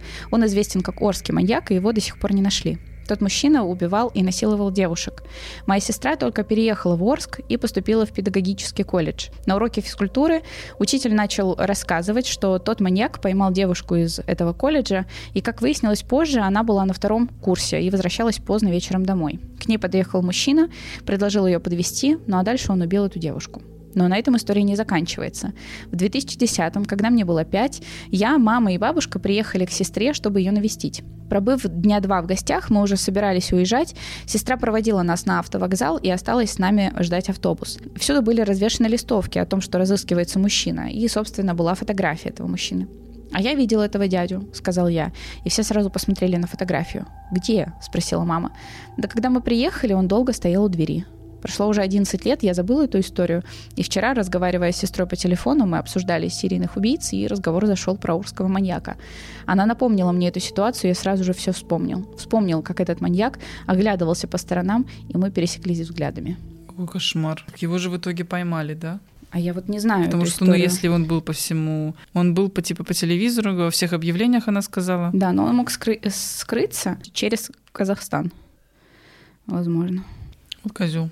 Если ты нас смотришь, ты козел. Валерий Николаевич Андреев, да.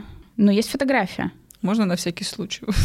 А, так я про него даже смотрела что-то. Да, лицо довольно доброе, как у молочника. По состоянию на 2020 год входил в десятку наиболее опасных преступников, разыскиваемых э, МВД России. Так и нашли его в итоге? Получается, что нет. Кошмар. Причем есть его биография вся. В марте 21 года свидетельница опознала Андреева в Одинцове под Москвой. Да ты что? Что, до сих пор живой? Получается, что так. Ну, особо никого не убивает, да? Но его уже ищет и Интерпол. Аж как надо так прятаться? Ну, каждый раз вот очень страшно Да читать ужасно. такие истории. Представляешь, вот так вот какая-нибудь страшная история, а потом ты видишь этого человека по телеку. Да ну нахер, я бы вообще, я бы с ума сошла после этого. У меня на самом деле пару подкастов назад была э, в гостях э, писательница Саша Рихтер, и она потом, когда мы уже остановили запись, я такая, блин, что ж ты не рассказала это на подкасте, она сказала, что ее бабушка чуть не стала жертвой Чикатила. А как, что? Прямо она его узнала на фотографии потом. Она мне как будто бы особо без э, деталей рассказала, но суть в том, что она его просто узнала, что типа человек, который там за ней. И здесь были тоже куча историй про то, как, знаешь, там хватали за куртку а, мальчика, он убежал, а это вот сейчас папа моей подписчицы, и выяснилось, что человек, который хватал за куртку, это был какой-то маньяк. Ужас. И когда ты первую историю читала про то, что она укусила его и убежала, я вот думаю, блядь, а я таким ребенком была, что я бы, наверное, села. Так что мне просто повезло, что никакой дяденька не позвал меня в машину перебинтовываться. Да. Потому что, ну и даже не то, что я бы ему поверила в детстве, но я такая была забитая немножечко. Мне было бы неловко, наверное, отказать, уж тем Мгм. более укусить. Ну да. Извиняюсь. И вообще не боевая была, капец. Бедные не боевые дети. Мгм. Ну, не знаю, как сейчас вот поколение, да, но вот я точно знаю, что нас как будто бы воспитывали удобными, да. Это какие года? Нас вообще, в принципе, родители, которые выросли в СССР, они как будто бы воспитывали детей очень удобными, что вот нужно быть хорошей девочкой. Ну, меня, в принципе, тоже так воспитывали. Хотя я думаю, больше все-таки здесь играет э, личность просто ребенка и все. Была куча у меня боевых э, детей, боевых детей, в смысле друзей или подружек. Они бы по-другому поступили. Но мне даже мама говорила: ну ты что, ну вот не стой, дай сдачи. Мне так что не говорили, а я не давала вот. Мне было неловко, мне было легче получить вот э, по тыкве и ничего не сделать. Сейчас, конечно, все по-другому. Сейчас ты уже не хорошая девочка. Я плохая девочка. Ну, неплохая, но хотя бы сдачи там научилась чаще всего давать. А как ты научилась этому? Да никак, просто устала терпеть, типа, и все. Хотя до сих пор, конечно, первая реакция на удар, будь то моральный или физический, это, конечно, убежать. Но если уже выбора нет, приходится пить в ответ, да. Но все равно, мне кажется, у кого-то это просто ну, врожденное, наверное. Я, кстати, вот с Алисой резервацией смотрела Да. же подкаст, сейчас только что вспомнила. Вот она говорит, что она там на, на- на наркомана, блядь, одна в халате выходит. Да-да-да. Я думаю, я, я бы, я что, дура, что? Одно мне надо, мало ли, они тут обдолбанные сейчас, да, они Ну просто да. на меня нападут, и все. Я бы просто закрыла дверь и сидела бы. И вызвала бы каких-нибудь дяденек в форме, чтобы они с этим разобрались. Ну да. Сама бы не пошла. Я бы вот, и вот так же бы я и дяденьку не укусила, который э, грузовик, грузовик зовет. Вот у меня был какой-то золотой период, когда я могла вот, там, не знаю, отвечать как-то и как-то давать сдачи, вот особенно в моменте. А потом я вышла замуж и поняла, что мне не нужно кричать, чтобы меня услышали. Я очень расслабилась. И сейчас, когда происходит какая-то вот ситуация, меня обижают, и я это понимаю в моменте. Но, блядь, лицо продолжает предательски улыбаться. Я буду до последнего улыбаться, а потом говорить, «Сука, какая мудила вообще. Вот, блин, не умею я. Так может и не надо, Не знаю, я говорила об этом с психологом, если честно. разумеется. Ну, хотелось бы уметь. Я просто я потеряла навык конфликтов. Надо просто постоянно находиться в конфликтах, чтобы стать конфликтно, как это сказать? Что Чтобы это стало обыденностью, уже не было страшно. Да. Это как с этой штуки прыгать, знаешь, э, с этой... Банджи-джампинг? Да, вот этот? один раз прыгаешь, очень страшно, второй раз уже понимаешь, что ничего не будет, все, еще раз, еще раз, а потом вообще с закрытыми глазами. Тут так же. У меня Мгм. в детстве просто конфликтов почти не было вот вообще в семье, поэтому до сих пор я, когда в жизни их встречаю, я просто в шоке стою. Мгм. А вы орете? Почему вы, а почему вы ругаетесь? Да, Почему да, да. обзываетесь? Это сложно с этим э, смириться. Но если бы я так постоянно в такой среде э, жила, то, наверное, была бы, да, боевая. Слушай, так может нам повезло просто. Да может. Не знаю, я вот говорю, когда с психологом об этом говорила, она такая, тоже такая, так может это и нормально. Я говорю, ну как будто бы вроде и, и надо уметь. Она такая, ну попробуй просто. Я пытаюсь, но получается, знаешь, типа... Да, вот у чему меня чаще всего так же, чаще всего. А стрессовую реакцию уже нужно как-то, ну, проживать. А как? Как-то да. Я не знаю как. Я, я просто ревела в другой комнате. Ты что-то а я и реветь не начала. могу. Еще и реветь не можешь. Да, но этого тоже какая-то полная херня. Ну, я сейчас пытаюсь устраивать себе, знаешь, типа край sessions. Я пытаюсь ставить какие-нибудь грустные фильмы, но у меня получается очень плохо. Я могу быстро, там у меня глаза, знаешь, начинают слезиться. Пугаюсь этого сразу же и быстро останавливаюсь. Пугаешься слез? Да. Как так? Это же кайф лютый вообще. Я бы сидела и плакала весь день. Мне очень нравится, правда. Очищение какое-то, расслабление наступает. Как будто прям вот выжимаешь из себя, из, из, из себя всю, и потом новое, чистое. Да, предстаешь этому миру. Хочется как-то... Как перестать бояться плакать? Это вопрос. Я задам своему психологу, Я в пожалуй. шоке. Ты первый человек в жизни моей, кто говорит, что страшно плакать. Я думаю, что это тоже связано с тем, что вот я должна быть сильной. Как будто бы, если я начинаю плакать, люди понимают, что это мое больное место, люди могут сделать мне больно. Ну ты же одна можешь плакать, нет? Или ты даже себе боишься признаться, типа, что ты слабая? это как такая, да хочешь заплакать, такая, я что, слабая, что ли? Так, Кстати, да, наверное, да. Одна я вообще, наверное, не плачу. Ну да, единственный, наверное, метод вот прям типа безопасного такого выпуска э, э, таких эмоций, это вот на мультиках я легко могу плакать, и как бы мне хорошо. А, ну вот. Вот, а там на фильмах тяжелее, потому что я смотрю только детективы и триллеры. Комедии мне редко заходят, а вот какие-нибудь драмы я вообще не могу смотреть. Мне нужно заставить себя смотреть их. Любовные ты имеешь в виду? Ну, и их я... Ну да, и такие тоже. Ну, то есть там какой Да тебе надо смотреть про это самое, хатика там. Никогда больше. Ну, река пошла, А де- ну да, полилась, но вот, это- пожалуйста. Но это ужасно было. Хотя я смотрела раз шесть. Мне, если надо было проплакаться, я все на, на, на фон собаку вот это вот, все нормально. Мгм. Выжималась хорошенько. А говоришь, от фильмов не плачешь, пожалуйста. Надо нет, просто нет, правильно я, выбирать. я боюсь и редко, когда, типа, знаешь, сама соглашаюсь на это. У меня просто тоже... Я посмотрела «Танцующую в темноте». Ой, ну она Это- была жесткая вообще. Уже фильм закончился, и я еще, наверное, ну, полчаса плакала просто от того, и мне так тяжело было на душе. Вот, именно вот эта тяжесть на душе, это фон Триер, да, снял? Я не знаю. Да, Ларс фон Триер, это его фильмы. От них э, вот этого вот на мультиках диснеевских само Да. то вообще. Вот Да. прям, прям хорошо потом становится. Но он оставляет, конечно, тяжесть в душе дикую. Да, Надо как бы выбирать хорошенько фильмы, да. чтобы еще хуже не стало. всем жаловалась. У меня у дедушки Альцгеймер уже давно. Тяжело я это переживаю. И мне все советуют фильмы, которые с этим связаны как-то. Вот, типа, проплачешься, выпустишь эти эмоции. А я не могу решиться смотреть такие фильмы. А Я не могу сказать, что это хороший совет, если честно. Да? Есть папа, по-моему, фильм. Ну вот да, Да, отец, вот, по-моему. или И отец. еще какой-то «Жизнь прекрасна». Я посмотрела это, я пожалела вообще, я ревела так. А если бы у меня еще дедушка такой был, я не думаю, что тебе надо это смотреть, если честно. Ладно, все, не буду смотреть. Ну просто, ну я бы себе такого не пожелала. Зачем себе еще усугублять осознанием происходящего? Ну это ужасно, конечно, сочувствую. Да. Привет, Маруся и ее дорогие гости, гости, гости. А, Не знаю, насколько эта история ужасающая, но странности ей точно не- не занимать. Все, наверное, видели собак, которые высовываются из окон машин. Это не такая уж и редкость для дороги, поэтому я и не придала особого значения, когда услышала лай, едя по шоссе. Но этот лай был каким-то странным, что ли. Я решила выглянуть и посмотреть, что за собака издает такие звуки. И что я увидела, повергло меня в шок. Из окна машины, которая ехала около нас, э, несколько высунувшись, лаял водитель. По скрипту мы разговаривали с подругой, пока ехали ко мне на дачу, и я решила рассказать эту историю, после чего узнала, что это был ее отец. По его словам, он таким образом ругается с теми, кто его обгоняет, и благодарит тех, кто уступил ему дорогу. А в чем разница, Не интересно? знаю, может быть, там типа вау-вау или вау-вау-вау. Поэтому, если вы увидите лающего водителя на дороге, не пугайтесь, это папа моей подруги. А, теперь не страшно, все нормально. У нас есть еще одна увеселительная история, но ее мне уже рассказала знакомая. Летом у подростков подработка является частой практикой. Вот и моя подруга, зовут ее Яна, решила немного подзаработать. Выбор пал на расклейку листовок. А что, ходишь себе, раскладываешь листовки по почтовым ящикам. Красота? К сожалению, все оказалось не так радужно.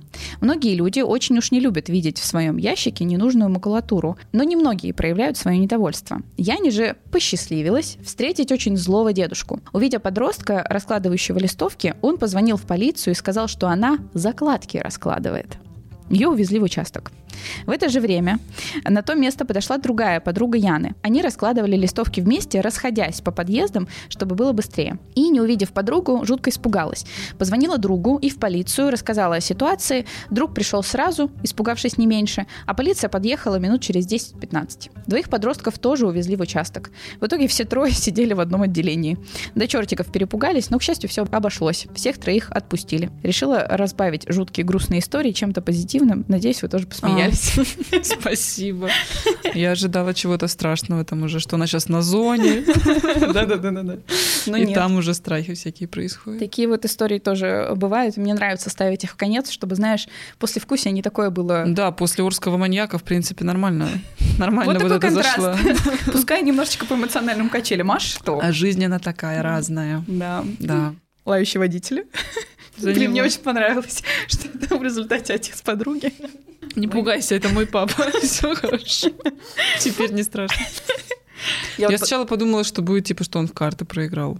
Ага. Или что А, он- и типа желание Ну, типа, было. знаешь, вот это вот Осталось чуть-чуть. Блиц. Блиц? Ну, давай попробуем.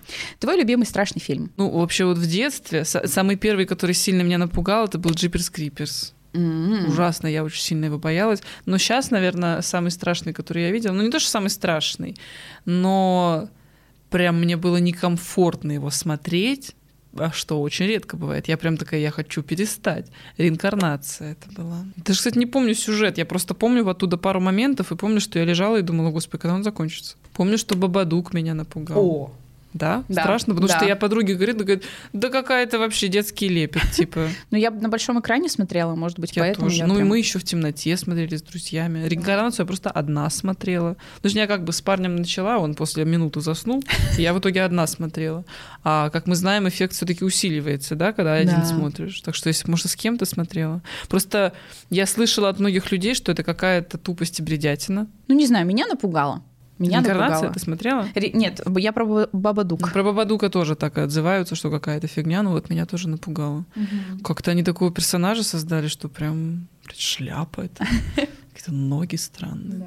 А ты вообще как относишься к детективам? Который в списках фильмы с неожиданной концовкой? Нет? Я веду к тому, что типа кто твой любимый детектив? А, не-не-не, я не читала особо детективы, да и даже не смотрела. А твой? Эраст Фандорин. Знать бы, кто это. Что это? Акунин. Э, Это, ну, короче, серия книг про приключения Фандорина, и это был мой очень большой краш. И я недавно поняла, что он заикался. И вот почему, когда Костя начал при меня заикаться, я такая... А больше никаких вопросов для Бли- Блица я так и не придумала. А, страшный сон, как- который тебе снил. Он был странный. Если я просто начну его раска- рассказывать, то он не будет таким страшным, мне кажется. Типа нужно его видеть. Да, к сожалению. Когда просыпаешься, понимаешь, что там было очень страшно. Там вот атмосфера была страшная, и люди были какие-то необычные, Мгм. знаешь. Но когда начинаешь описывать, то уже... н- Ну, это типа был э, там монстр какой-то, это был пост. Нет, это не, не поверишь, это был Пинк Гай, знаешь, вот. э, На самом деле, я была в каком-то неизвестном городе, что, конечно, он жуткий был, понимаешь? Да, да, да. Окажись ты сейчас в неизвестном городе, ну и фиг с ним. Но когда ты во сне, и ты понимаешь, что это страшный сон, там вот как-то все так нагнетает, что ты прямо ну, в каком-то странном пространстве. Это была ночь, конечно же. Я вышла из какого-то странного автобуса, на меня как-то странно смотрели люди. Я подхожу к гаражам, а, я вижу, вижу, что кто-то в полностью вот этом кожно-розовом таком костюме, Ага. ну, Пинк Гай, не знаешь, вот это, это мем как бы, но там реально, то есть я даже не знала Пинк Гая тогда, я Ага. маленькая была.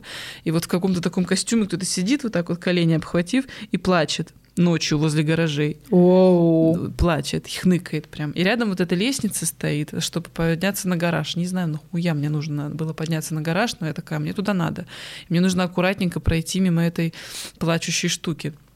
Я залезаю по лестнице, и эта э, штука резко, ну, как бы, очнулась, почуяв меня, резко прыгнула вот так вот, очень высоко. И я такая, ёб твою мать. И она приземляется вот тут, вот с этой стороны, вот так на меня смотрит. Ты говоришь, не страшно. Страшно, Да. да. И она вот так вот было лицо, вот так вот, э, ну, опущено. И оно резко вот так на меня поднимается и хохочет, понимаешь? А дальше я проснулась. Жутко. На самом деле, да. Я сейчас думаю, с чего я вообще взяла, что это не страшно. Страшно. Я думаю, что это все еще страшно из-за того, что это очень странно. То есть это же э, что-то, какой-то элемент обычный Загадки. вроде как, но в очень необычных условиях. Почему кто-то в розовом костюме возле гаражей ночью сидит, плачет? Да, а потом еще потом и прыгает, хохочет. а потом еще и хохочет. То есть явно что-то потустороннее. Да. Вот так вот мы хорошо закончили Вот подкаст. так вот. А ты гадала когда-нибудь на, типа, ну, в лагерях, знаешь, вот это вызвать Да. пиковую даму? Ты знаешь, что я делала? Я была крысой, из-за которой вся магия не работала. Там, например, надо всем вместе, ну, ну это в ночи произнести «пиковая дама, приди», да? Да. И я один раз такая «не приди». Они такие, да? Почему она? И пиковая дама такая. Пиковая дама, я такая «не приди». Вот такая. Все, Мы сегодня не умрем только потому, что я тут. Я, ну, знаешь, вот вроде фигня-фигня, но лучше один раз все таки как бы ну, ска- сказать, чтобы не приходило. Да, это знаешь, я в мистику не верю, но, э, так сказать, туду тфу Мало Постучу ли. по дереву. Да. На всякий случай, я считаю, все-таки надо и, и это самое, и то. И крестик носить, и, и соль разбрасывать по дому. Или это, это хорошо или плохо соль разбрасывать по дому? Это типа... Это ненормально, во-первых. Нет, там вроде типа у, порога же нужно что-то насыпать. Да, и тогда... Что-то оберег, по-моему, это какой-то Да. от порчи. Вот, Ты подошло к концу. да. Вот. Из-за того, что, э, да, много тебя смотрела, поэтому у меня ощущение, что мы с тобой, знаешь, уже далеко не первый раз э, встретились, поэтому я тут так разоткровенничалась что-то как-то. Поэтому еще бы болтала и болтала. Спасибо большое, что ты пришла, мне очень-очень приятно. Спасибо большое, что позвала. Я тебя на самом деле вижу первый раз, я тебя не смотрела. Я- я понимаю. Я прочекала, когда ты мне только написала. Да. Но да, очень комфортно, очень приятно этой девочке. Спасибо, что позвала. Спасибо. Спасибо Пожалуйста. Интересно, кстати, что твои комментаторы про меня скажут. Я, посм- я посмотрела их комментарии, но мне кажется, они немножко не моя аудитория. Мне кажется, они сейчас скажут, что какая-то противная. Поскольку я подписана на твой ТГ, я периодически видела э, своих людей, которые у меня в ТГ пишут, и видела у тебя их э, аватарки. И я такая, опа, а вот и пересечение Значит, найдено. кому-то все-таки я там э, понравлюсь. Я тут ради вас. Я читаю рэп для таких, как вы. Все ссылки будут обязательно э, в описании. Подписывайтесь, передавайте приветы. Вот. И спасибо большое, что смотрели, слушали. Что бы вы с этим подкастом не делали. Вот. Спасибо большое за ваше внимание. Ваши истории вы можете присылать на почту вашей.истории собакаinbox.ru. Всем большое спасибо. Любим, целуем, обнимаем. Смысла нет, но вы держитесь. Пока.